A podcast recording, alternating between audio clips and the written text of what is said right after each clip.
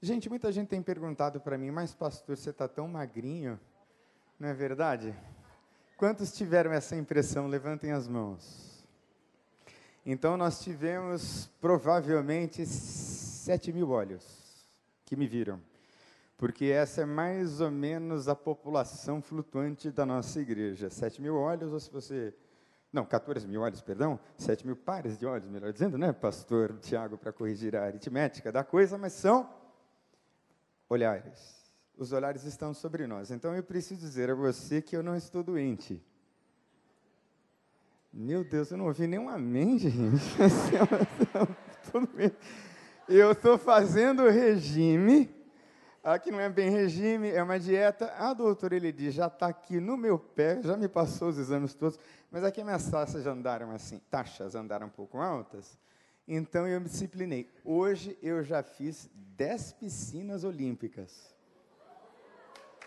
Ó, oh, o Tiago bateu palma, obrigado, Tiago. Ele puxou.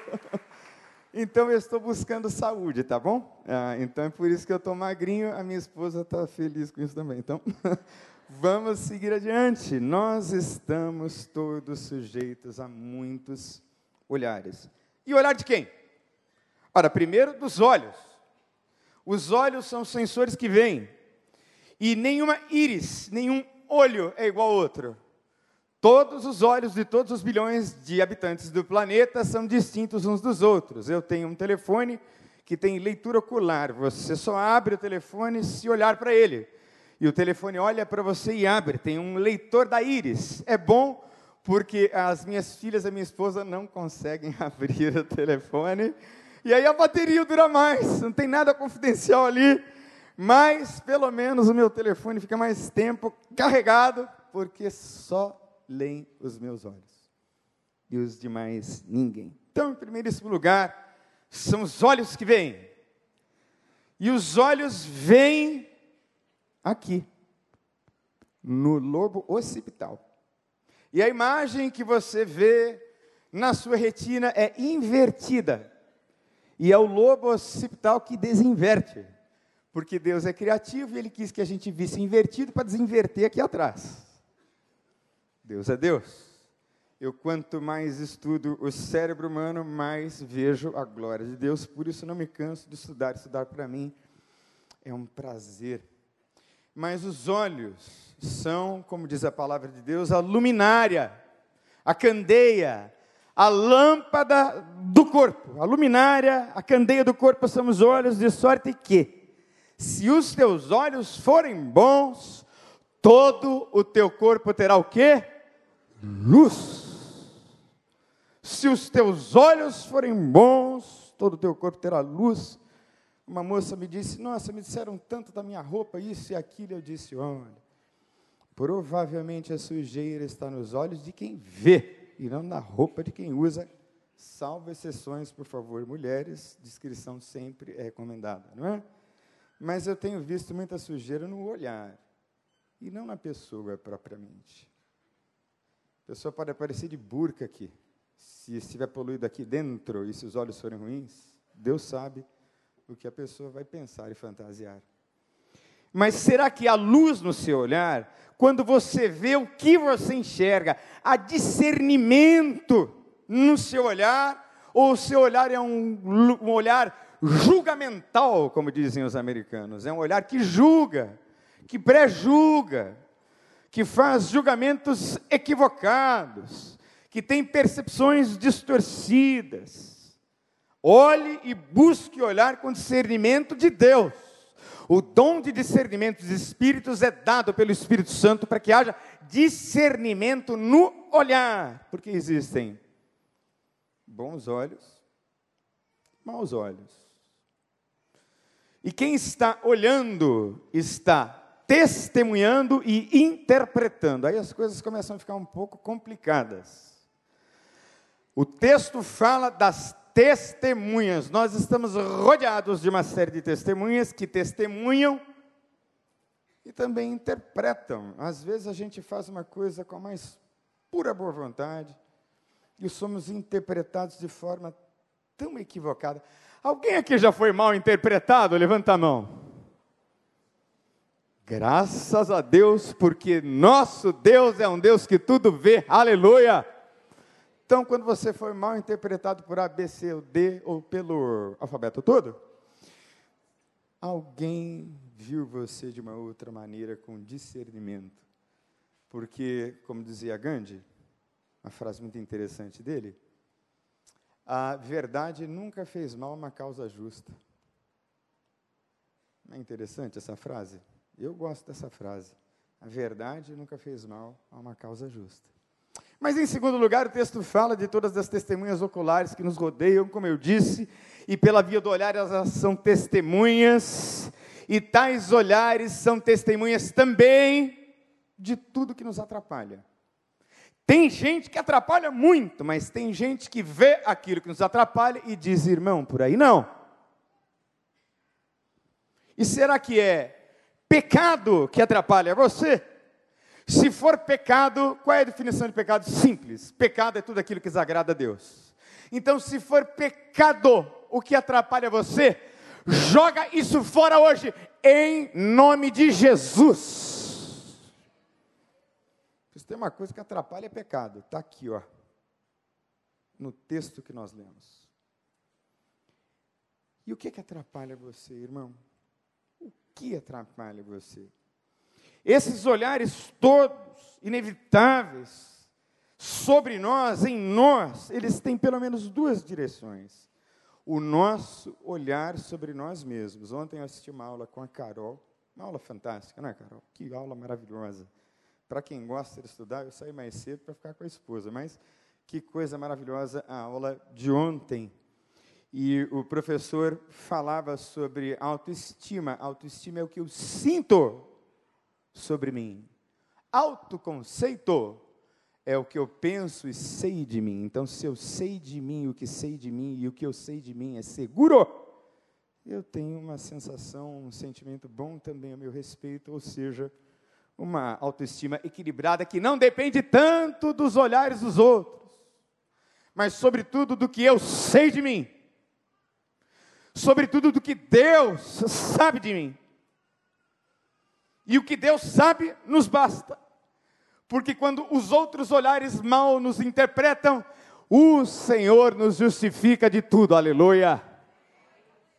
Tem esse olhar sobre nós mesmos. Eu costumo dizer para os meus pacientes, pessoas que eu atendam, que as psicoterapias também são uma boa filosofia de si mesmo.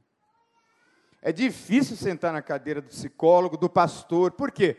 Porque o psicólogo, o pastor, o conselheiro, o sábio, porque Deus usa especialmente os não especialistas, muitas vezes nos confrontam. E é duro ser confrontado. É duro ter essa filosofia sobre si, trazendo sobre si responsabilidades. Vamos dizer, Sartre e o inferno são. Quem conhece a frase? Os outros. É fácil responsabilizar os outros, não é? Difícil é sentar na cadeira da filosofia de si. Um pouco mais complicado. Mas estamos novamente, inevitavelmente, sob muitos olhares, o olhar do outro sobre nós mesmos. Como isso nos impacta? Ninguém aqui está de sunga, tá? Sim ou não? Lógico que não. Por que você não está de sunga? Você está na igreja. Então a psicologia social chama o seu comportamento de comportamento social. Por quê? Você está na igreja, você não pode vir de sunga. Onde é que tem? Tem alguma placa escrita aí, por favor, não de sunga na igreja? Não tem, né? Você simplesmente não vem de sunga. Por quê? Porque esse ambiente tem um traço cultural que diz a você que você deve usar a melhor roupa e deve mesmo. Nos tempos antigos, a gente ouvia roupa de ver Deus mas é melhor que a gente venha bem vestido. Curiosamente, muitos pastores estão de preto hoje. No final, vou chamar aqui no apelo. Mas a gente vem bonito porque que tem alguém olhando. Fala a verdade, você mulher, se não tivesse ninguém aqui na igreja, você se maquiaria do jeito que você se maquiou hoje? Acho que não.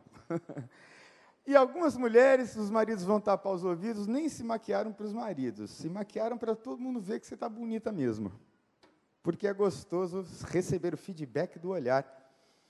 Porque o olhar fala. Fala ou não fala? Mas vamos lá, né? Você, mulher, está aí bonita por causa do seu marido. Posso ouvir um aleluia? Ah, tá bom, é porque você é crente mesmo? Mas que olhares estão nos olhando, essa tão grande nuvem de testemunha? Quem são essas pessoas? São todas as pessoas.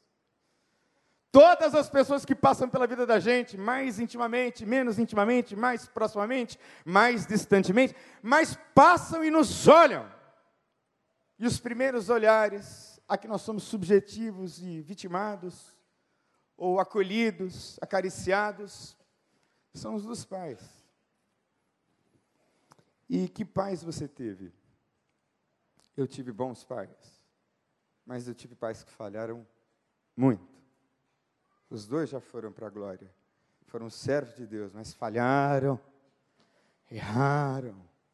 Mas se eu colocar num balanço, foi muito mais positiva a ação deles do que negativa.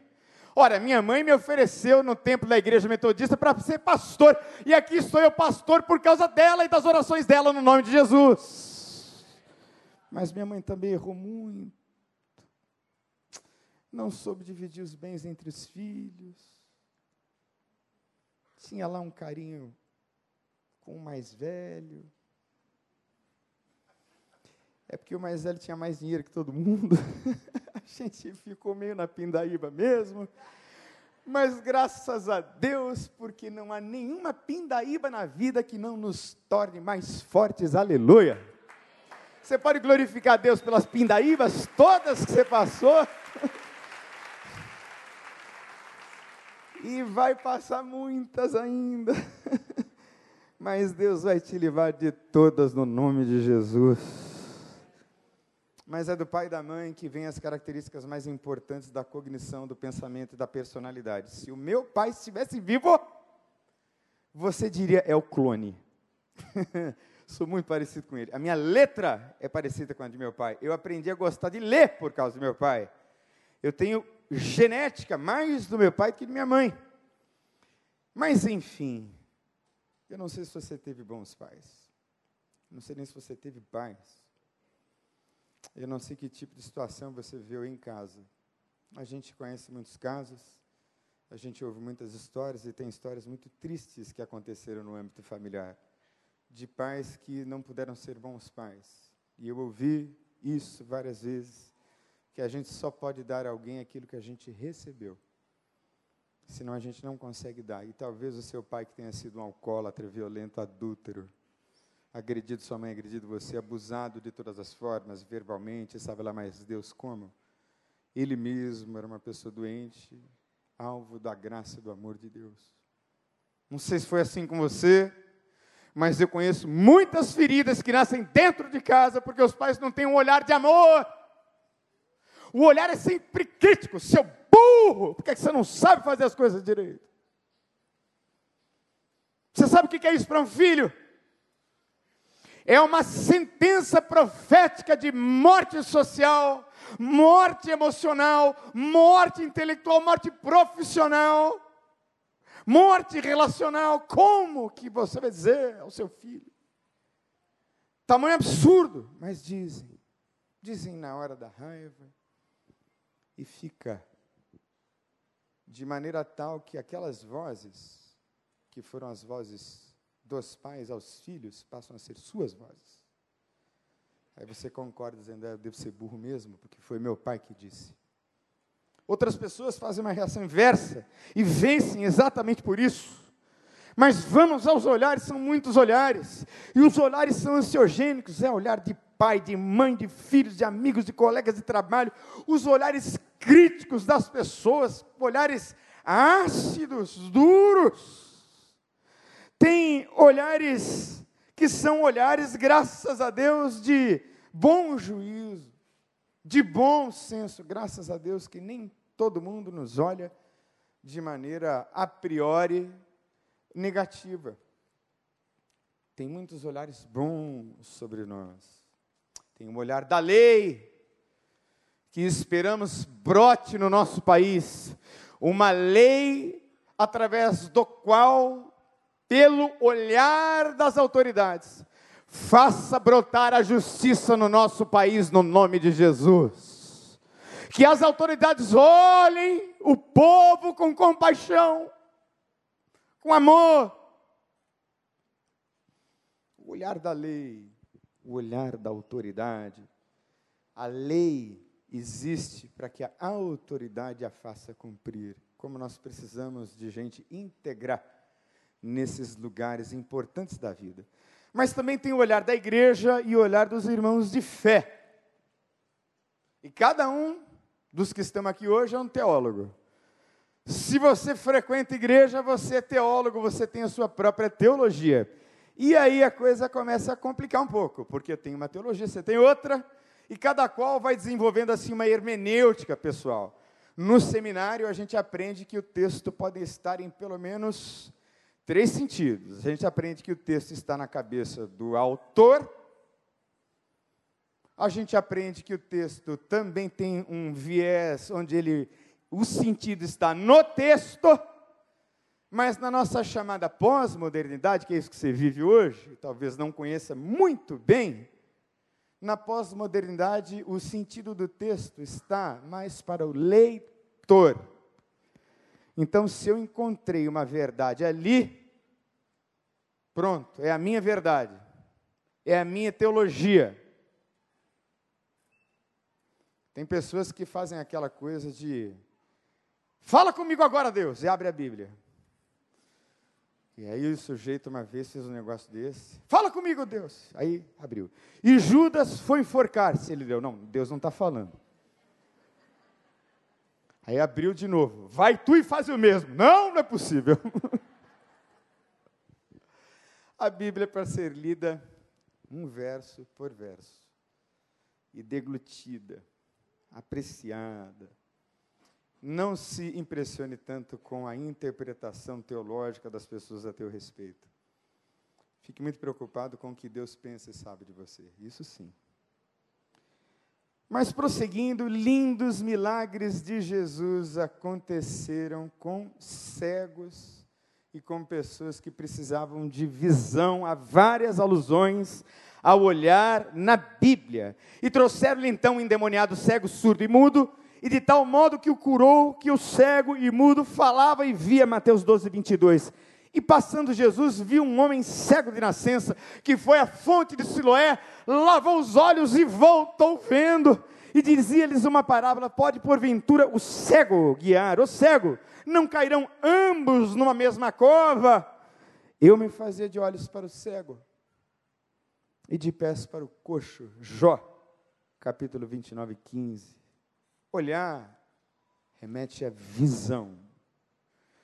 E qual é a visão que você tem de você? Às vezes a gente se impressiona tanto com os comentários dos outros, né?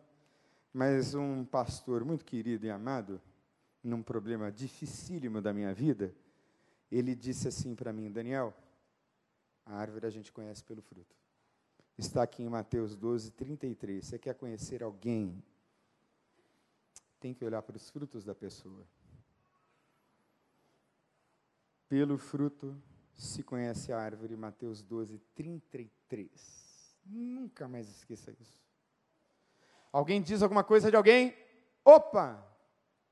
Vamos olhar os frutos dessa pessoa? Vamos olhar a história dessa pessoa? Preste atenção. Deus não vai julgar você pelo capítulo ruim. Deus vai julgar você pelo todo da história, aleluia! Esse aleluia deveria ser mais, mais forte, vou dizer a você por quê. Porque Davi é considerado o homem segundo o coração de Deus, não foi? Mas que episódios tristes na vida dele.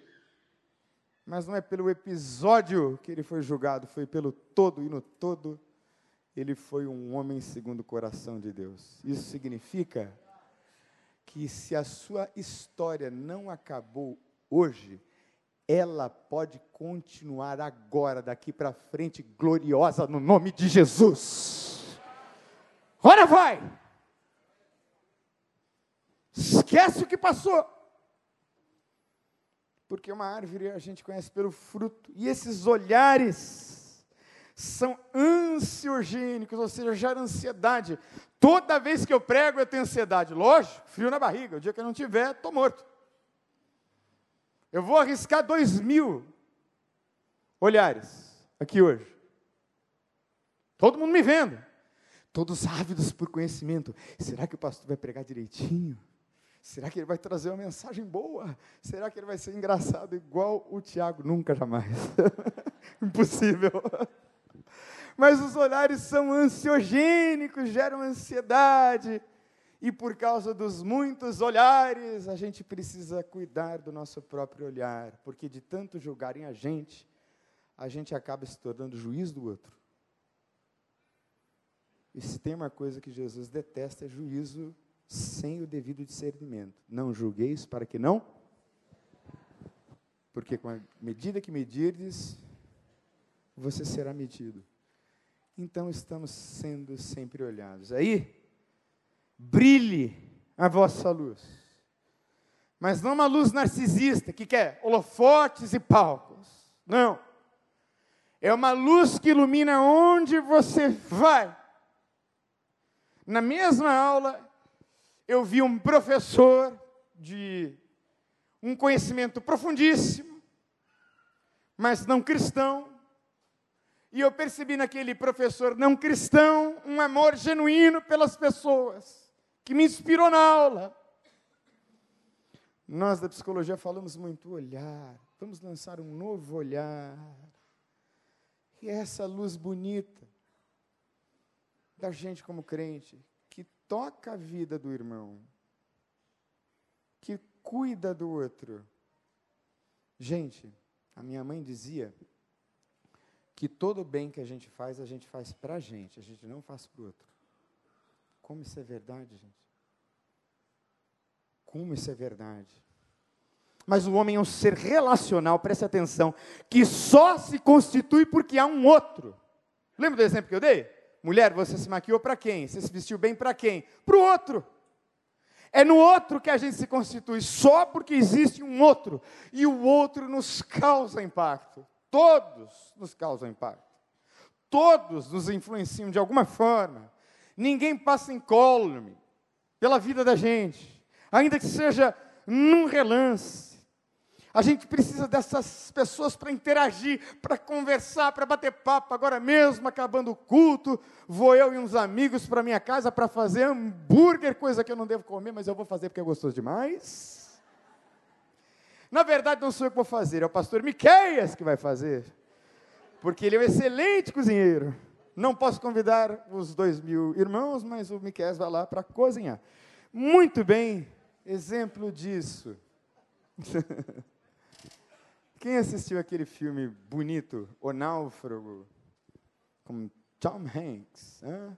Lembram que ele era o funcionário do Federal Express e aí caiu na, o avião no meio de uma ilha do Pacífico, paradisíaca ilha, né? Linda ilha, linda dos sonhos, assim, no meio do Pacífico. Só que ele estava sozinho. E aí, ele coloca a mão ensanguentada numa bola de vôlei, Wilson, e aí ele ganha um companheiro que é uma bola de vôlei com quem ele conversava.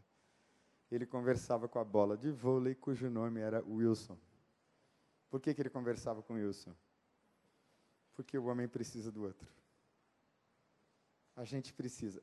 Você precisa até daquela mala. Valéria, sabe aquela mala? Você precisa dela, minha irmã. Carrega então, em nome de Jesus. carrega alegre, porque vai ter que carregar. Então, se tem que carregar, carrega logo em nome de Jesus. Mas nós temos diante de nós sempre uma verdadeira plateia, espectadores dos nossos atos e palavras. Até diante dos principados e potestades, perdão, nós somos espectadores. Agora, aqui, ó, tem anjos de Deus no lugar todo. Mas tem demônios também. Quando nós lemos que a nossa batalha, nossa luta não é contra a carne e contra o sangue, mas diante dos principados e potestades, ou contra principados e potestades, O sentido do texto ali é que há uma plateia espiritual assistindo você. Já acordou? Está sendo filmado. Não é por câmera, não, querido. É por tudo aquilo que vai aparecer no livro de Deus. Todas as suas obras, todas as suas palavras, todos os seus pensamentos. O mundo espiritual te assiste, é espectador da sua vida. E o espectador expecta, o espectador espera, e quem espera deposita expectativas. A minha filha, vocês sabem, ela decidiu fazer medicina desde os, sei lá, quantos anos? 5 anos de idade? 10 anos de idade? Desde os 10. Ela está no quarto ano, glória a Deus. Ah, mas eu disse assim para minha filha: Minha filha, se você for balconista de, de shopping, usei um exemplo, você será uma pessoa digna. Não faça medicina para me impressionar. Faça porque você tem vocação Faça o que quiser da vida, nunca para me impressionar. Você não precisa me impressionar, minha filha, porque eu te amo. Mas a gente deposita expectativas, às vezes, desmedidas nos outros. E quando a gente deposita expectativa desmedida nos outros, a gente pode estar destruindo o outro. Porque o outro não tem isso para dar. Meu filho vai ser o engenheiro, vai ser o presidente da Vale do Rio Doce. Meu Jesus. Faz isso não, irmão. Isso não. Deixe o seu filho, a sua filha serem o que eles forem designados por Deus para ser no nome de Jesus. Expectativa. Claro que a gente deposita nos filhos, mas mais em Deus. Melhor depositar em Deus. Porque as pessoas e a nossa cultura esperam muito a gente. O que elas esperam? Esperam riqueza, uma beleza marombada, inteligência, performance, produtividade e disciplina, pleníssima espiritualidade, perfeição. Não tem gente perfeita. Eu me lembro de um retiro memorável na Igreja Batista do Barro Preto, lá em Belo Horizonte, e haviam jovens e meninas, e eu também era um pouco mais jovem, e eu fui para lá, e aí as meninas cantavam um cântico lindo, e eu gostaria que as meninas me acompanhassem nesse cântico. Eu vou contextualizar recreio, porque nós cantávamos Barro Preto. Meninas, podem me ajudar? Vamos lá. Ando procurando um rapaz ideal, mas aqui no recreio só tem bacalhau. Vamos lá? Meninas comigo. Ando procurando um rapaz ideal, mas aqui no recreio só tem bacalhau. Agora é bonito. Mas só Jesus pode dar o rapaz ideal. Lindo, rico, forte, espiritual. Meninas comigo. Meninas comigo. Mas só Jesus pode dar o rapaz ideal. Lindo, rico, forte, espiritual. Coitado dos meninos que não são ricos, nem fortes, nem lindos. Que eles sejam muito espirituais, como o pastor Guilherme. Para terem uma vida linda também. Mas tem gente que olha para a gente apenas esperando uma vida coerente, uma vida reta, né? uma vida assim equilibradinha. Tem gente que olha para a gente com esse olhar também, graças a Deus. Então, irmão, irmã, não tenha medo do outro. Você não precisa ter medo das pessoas. Não precisa ter. Assim, ninguém está competindo com você assim. Veja bem o que eu vou dizer: ninguém está competindo com você a um ponto que vença Jesus Cristo. Você entendeu o que eu disse, não? Ninguém pode competir com você a um ponto que vença Jesus Cristo, porque a Bíblia diz que você é mais que vencedor em Cristo Jesus. Então, ninguém pode ser assim tão forte, né? Não tem aquela palavra de Josué? Ninguém te poderá resistir todos os dias da tua vida, como fui com Moisés, assim serei contigo. Passa esse Jordão. E quantos Jordãos, não é, irmão? Mas não vamos entrar nos Jordões agora, mas não tenha medo do outro. Às vezes, o outro de quem você tem medo pode ser talvez um grande amigo. Mas não há como fugir esse fluxo, esse peso dos olhares sobre nós desde que a gente nasce. Não tem o cantor Renato Russo que cantava, e aí?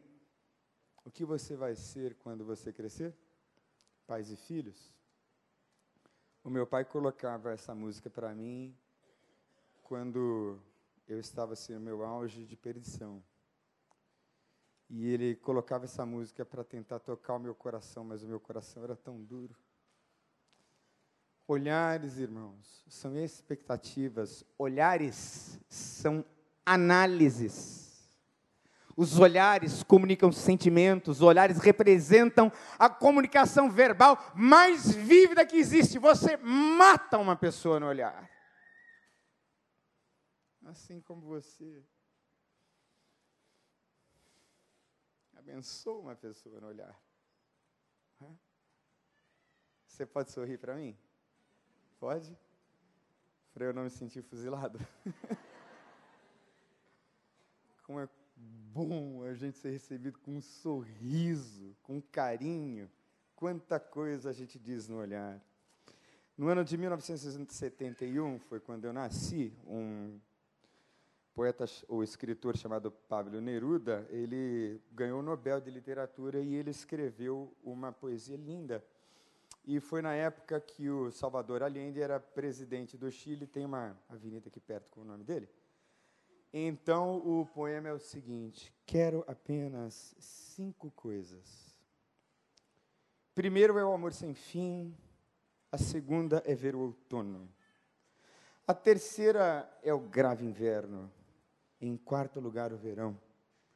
A quinta coisa são teus olhos. Não quero dormir sem teus olhos, não quero ser sem que me olhes. Abro mão da primavera para que continues me olhando. Não é bonito? Alguma moça já disse: Você poderia ter dito isso para mim. então, maridos, fica a sugestão: de vez em quando você vai lá na internet, pega um poema bonito e diz para sua esposa, mas cita a fonte. Fitando os olhos. Em Jesus é uma metáfora. É uma metáfora bíblica. E o que, que é uma metáfora? A gente fala tanto essas palavras, ou esta palavra, é importante que você entenda o que é uma metáfora. Uma metáfora é uma espécie de exemplo figurado não comum que pode não fazer sentido no primeiro momento, porque é abstrato. Você precisa abstrair o ensinamento adjacente, o ensinamento que está, talvez, de forma revelada, mas enigmática. É preciso estudo contextual para entender. E as pessoas fazem interpretações literais da gente. As pessoas não usam as ferramentas hermenêuticas para ler a história das pessoas. Elas veem apenas o que está diante dos olhos delas. Mas nós não podemos fazer esse tipo de interpretação. Nós não. Deixa eu te dar um exemplo de metáfora na Bíblia. Portanto, se o teu olho direito te escandalizar, arranca-o e atira-o para longe de ti, pois te é melhor que se perca um dos teus membros do que seja todo o teu corpo lançado no inferno.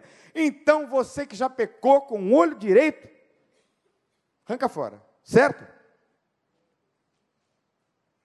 Lógico que não, né, gente? O que o texto está dizendo é o seguinte: arrependa-se, porque o inferno é um lugar real.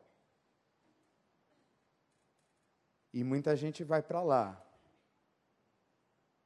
Então, se tiver ir para o inferno sem um olho, é melhor ir sem olho se acontecer uma coisa no meio do caminho, que você perca uma visão, melhor ir cego para o céu do que vendo para o inferno.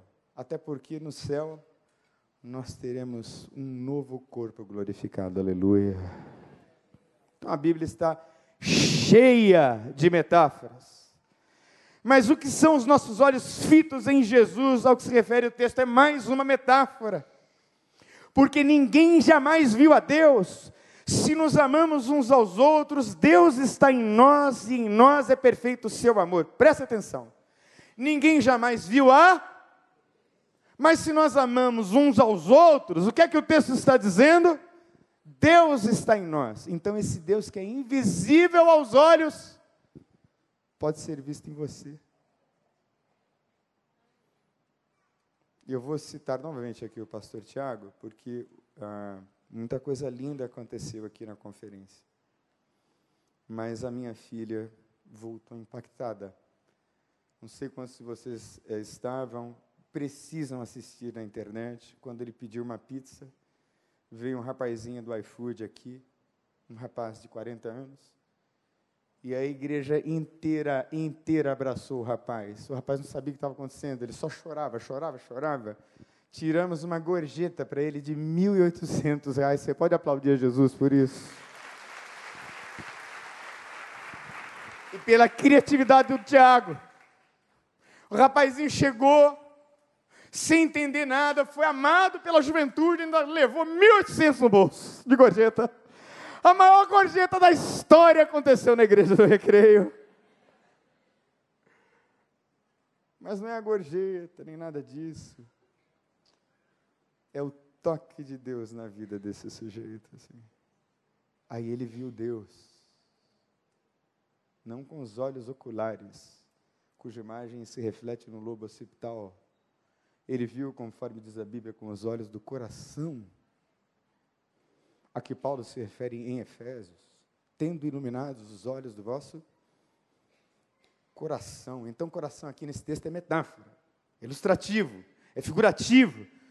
Metáfora que refere-se com olhos e sobre olhos a foco, a atenção, a visão, olhos com o corpo inteiro, cheio de luz, vontade, prioridade, garra, pertinácia, determinação, perseverança, entendimento, emoção, volição, dedicação. É isso que é manter os olhos em Jesus.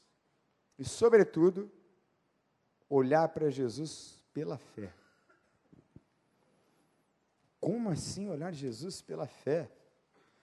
É porque fé é o firme fundamento das coisas que se esperam e o quê? a prova das coisas que não se veem. Então, quem quer ver Jesus precisa crer. E quem quiser olhar para Ele, precisa começar crendo agora. Mas onde estão fixos os seus olhos? Onde? Eu li um livrinho muito interessante não tenho fé suficiente para ser ateu, do Norman Geisler e do Frank Turek. Eu gosto desse exemplo. Esse exemplo é muito ilustrativo, muito interessante. Ah, e ele começa o livro, algumas páginas mais à frente, ele diz: Conhecem aqueles quebra-cabeças de 5 mil peças? Já viram? Minha esposa adora montar esses quebra-cabeças. Então, Geisler diz o seguinte, e o seu amigo Turek: Cristo é como a tampa da caixa do quebra-cabeça. Se você não olhar para a tampa da caixa do quebra-cabeça, que é Cristo, o quebra-cabeça da vida não fecha. Você pode olhar para a filosofia, para a psicologia, você pode olhar para qualquer logia, ideologia, você pode nos conselhos da sua vizinha fofoqueira, por exemplo, o quadro da vida não vai fechar. Porque o quadro da vida só fecha se a gente olhar para Cristo. Só fecha se olhar para Jesus. Então, está olhando para onde? Está olhando para quê? Tire os olhos desses olhares ácidos das pessoas. Você aí atrás, ó. Tira os seus olhos do desespero. Tira o olhar daí. Tira os olhos da tribulação, tira os seus olhos do medo, tira os seus olhos da sua miséria e da sua dor. Olhe para Jesus. Olhe para Jesus. E sabe por que você vai olhar para Jesus? Porque Ele te vê. Jesus te vê. Mas, pastor, eu não estou vendo nada. Meu filho, minha filha, você não entendeu ainda? Não é para ver, é para crer, aleluia. É para ver com os olhos, é para ver com o coração, é para olhar para Ele, não é para ver. É para quê? Porque Ele está te vendo. E para a gente caminhar para o final, vou pedir ao Ministério do Louvor para subir, para ir já se posicionando. Preste bastante atenção. Jesus vê, até quando ele decide não olhar. Eu vou repetir.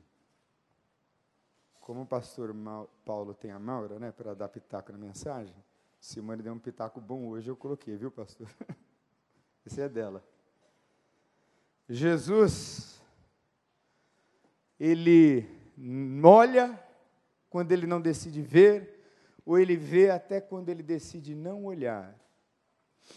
Você conhece aquela célebre cena de Jesus com a mulher adúltera, não conhece? Vários religiosos e outros mais trouxeram uma mulher adúltera até Jesus. O que, que Jesus faz, gente? Ele abaixa e começa a escrever no chão. Por que, que ele abaixa e começa a escrever no chão? Para não olhar para ela. Por que, que Jesus não olhou para a mulher? Para que a mulher não se sentisse envergonhada. Primeiro ele vai aos caras que queriam apedrejá-la e diz assim: Olha, ninguém tem pecado, né?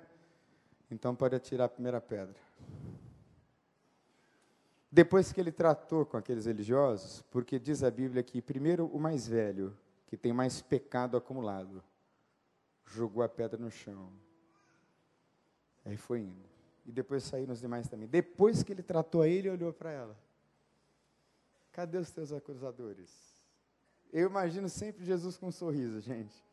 Eu não consigo imaginar Jesus dizendo isso sério para ela, em tom assim de bronca. Eu imagino dizendo: Cadê os teus acusadores? Ninguém te condenou? Nem eu também. Vai, filha. E não peques mais. E quando ele diz não peques mais, não é que Jesus está dando uma lição de moral nela.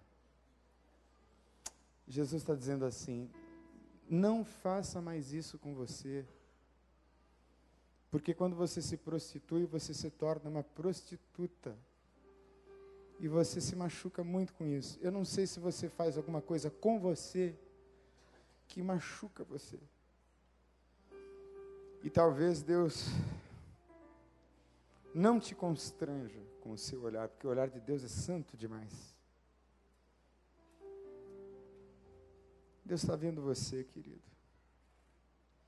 Deus está amando você porque Ele nos olha. Ele nos olha com amor, Ele nos olha com aceitação.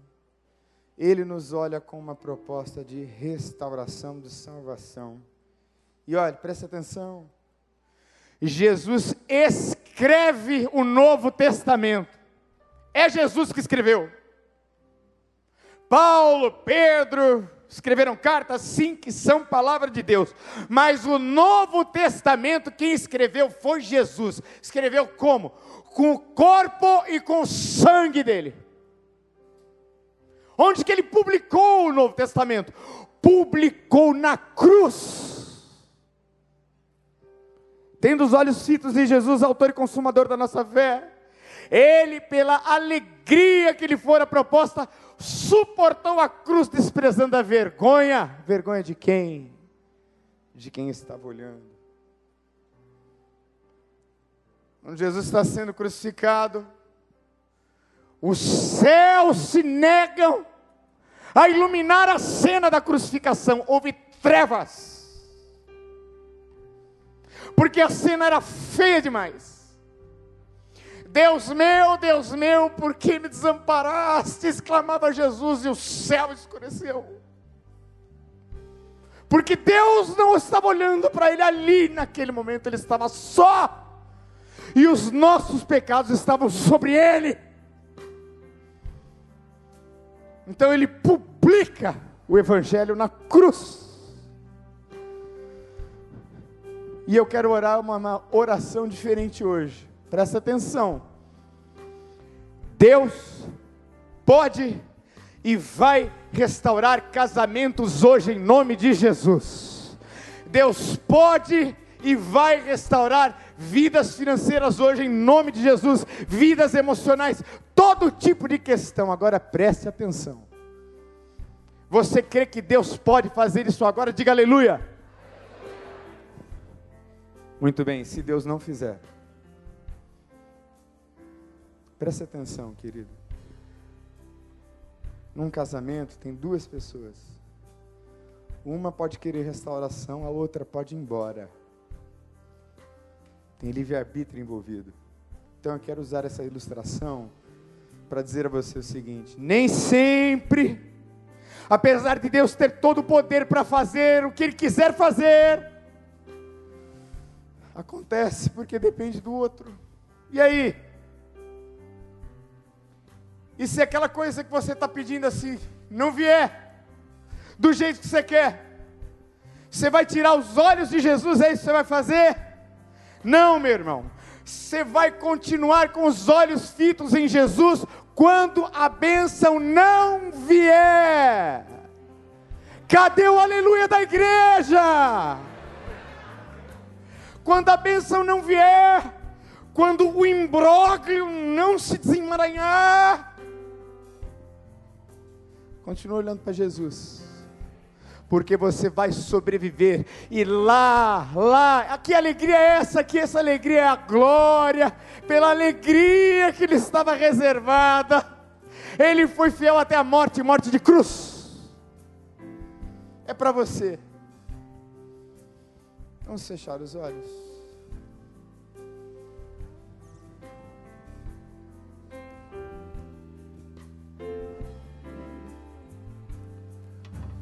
Eu queria ter mais que uma voz, mais que um amor, que uma vida pra te oferecer. Vamos ficar em pé e adore comigo. Possa em meu ser. Tu és o autor, aquele que me deu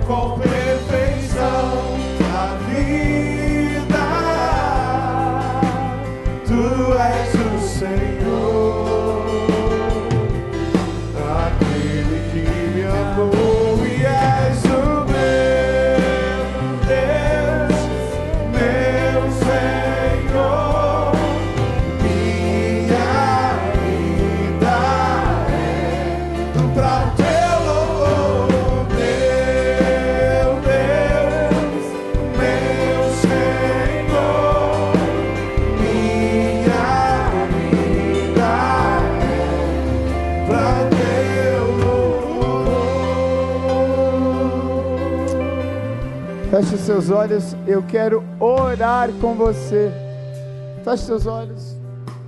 Você lá atrás, você no meio, você na multidão. Eu quero orar pela sua vida. Se Deus ministrou e falou ao seu coração, foi comigo que Deus falou. Eu queria que você levantasse uma de suas mãos assim bem alto. Pastor, eu quero que você ore por mim. Levanta a sua mão assim bem alto. Deus falou comigo. Isso, Deus abençoe, Deus abençoe. Glória a Deus. Você que levantou a sua mão assim bem alto. Você frequenta a igreja há 40 anos, não interessa. Deus falou com você, levanta a sua mão bem alto. Enquanto nós estivermos cantando, quero que você saia lá de trás, lá das cadeiras que já estão aí no hall. Venha em nome de Jesus para cá, nós vamos orar pela sua vida. Eu vou pedir aos pastores que venham aqui, nós vamos ministrar sobre a sua vida. Não perca essa oportunidade, sai do seu lugar e venha em nome de Jesus enquanto a gente canta. Vem, pode vir, Ele está te vendo. Pode vir, querido, querida.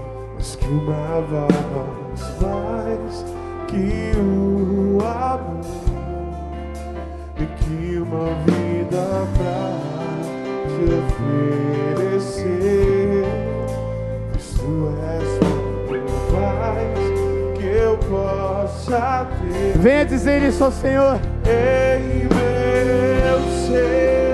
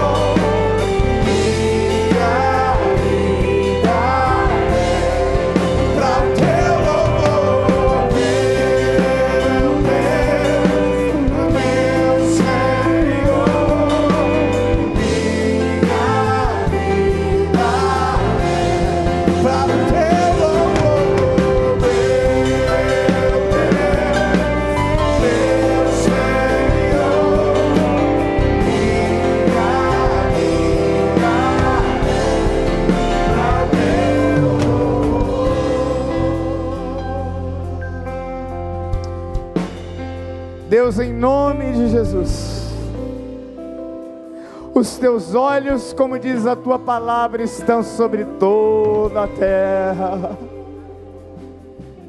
O Senhor conhece o endereço, o nome, o Senhor conhece a dor, o Senhor conhece o dilema. Ah, Deus, quantas pessoas com os olhares em outros lugares, quantas pessoas machucadas pelos juízos ácidos de olhares malignos, mas agora elas estão sendo olhadas com amor de Deus, estão sendo olhadas com graça, com perdão, com misericórdia, com restauração. A Deus, traz sobre estas vidas o teu espírito, a tua vida, salvação, no nome de Jesus. Ó Deus, são filhos amados teus, que nós apresentamos diante do teu altar, e todos nós a uma dizemos amém. Pode aplaudir ao Senhor, aleluia. Glorificado é o teu nome.